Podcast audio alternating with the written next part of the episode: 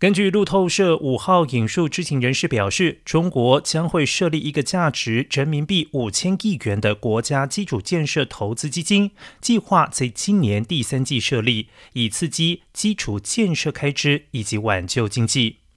两名知情人士指出，中国多个城市经历了大规模封控之后，第二季经济开始缓慢复苏，但是房市仍然不振，民众严格控制消费开支，以及担忧新一波疫情爆发，都阻碍了经济成长。